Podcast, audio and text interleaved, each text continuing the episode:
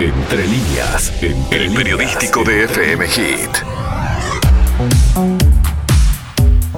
¿Y a quién y con quién nos vamos de viaje, Leonardo Luzzi? Con Rosita Yandi, que nos lleva a un lugar lejos esta vez. Buen día, ¿cómo estás?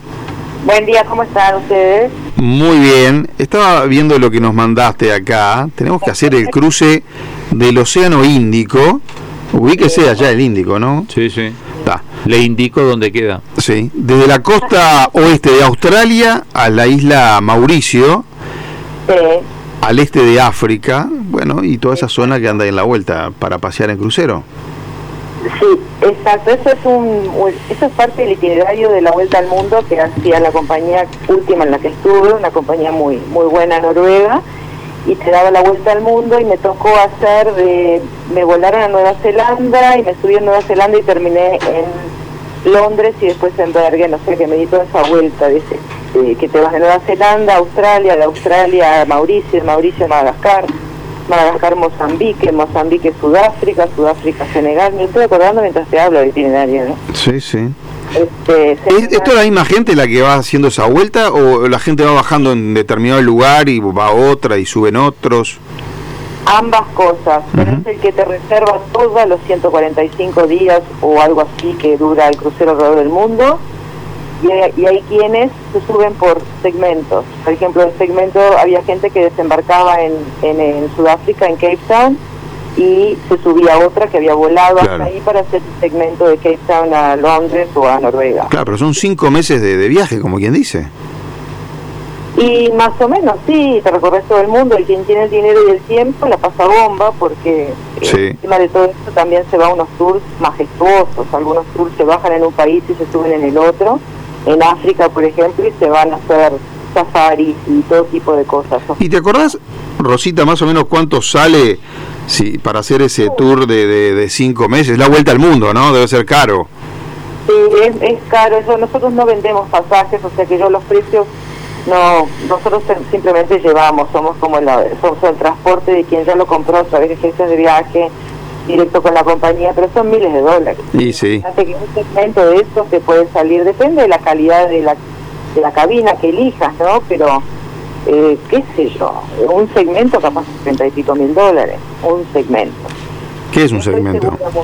Dependiendo de dónde... ¿Un segmento es toda la vuelta o es una parte del tramo? No, es una parte. Por ejemplo, si te vas, no sé, de Sudáfrica a Londres, tendrías que buscarte, a ver si te lo Mm.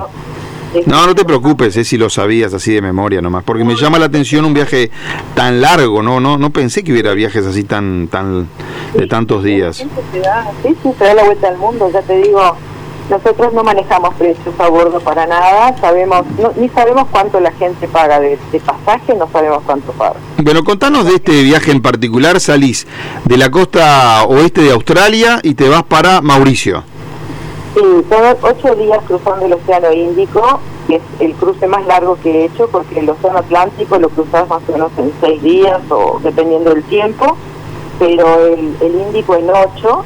Y la anécdota que te quería contar es que vos para ir ocho días de mar tenés que tener todos los, los este, insumos a bordo que vas a necesitar para, para, para consumir hasta tu próxima llegada de contenedores con cosas. Claro.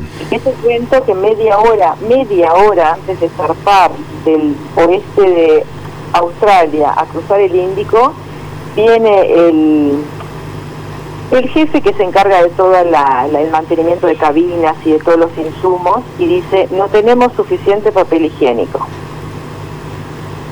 Entonces, No te puedo explicar, mi jefe, que era el gerente hotelero en ese momento, porque yo era gerente de finanzas y asistente de él, se le transformó la cara, además era un tipo que no sabía tratar con gente, se puso a gritar como un loco, nos enloqueció y salimos.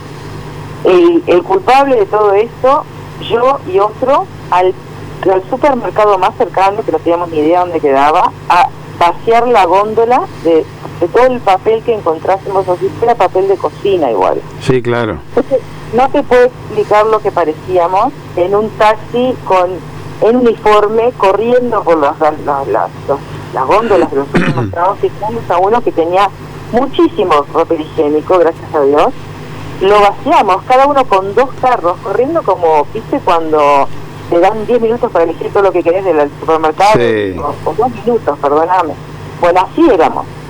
A la caja, tarjeta de crédito, no sé cuántos cientos de dólares de papel higiénico y llenamos un taxi tirando los rollos para dentro de una especie de camioneta.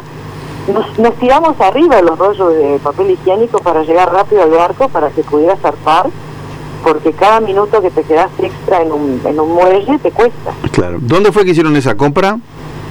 Sabés que me estoy tratando de acordar Ah. la ciudad, el puerto, no sé si era Perth o dónde era. Claro, bueno, eh, Perth es el puerto grande de Australia, Australia Oeste, digamos, ¿no? Sí, pero no era tan grande el puerto, era uno de los más chicos.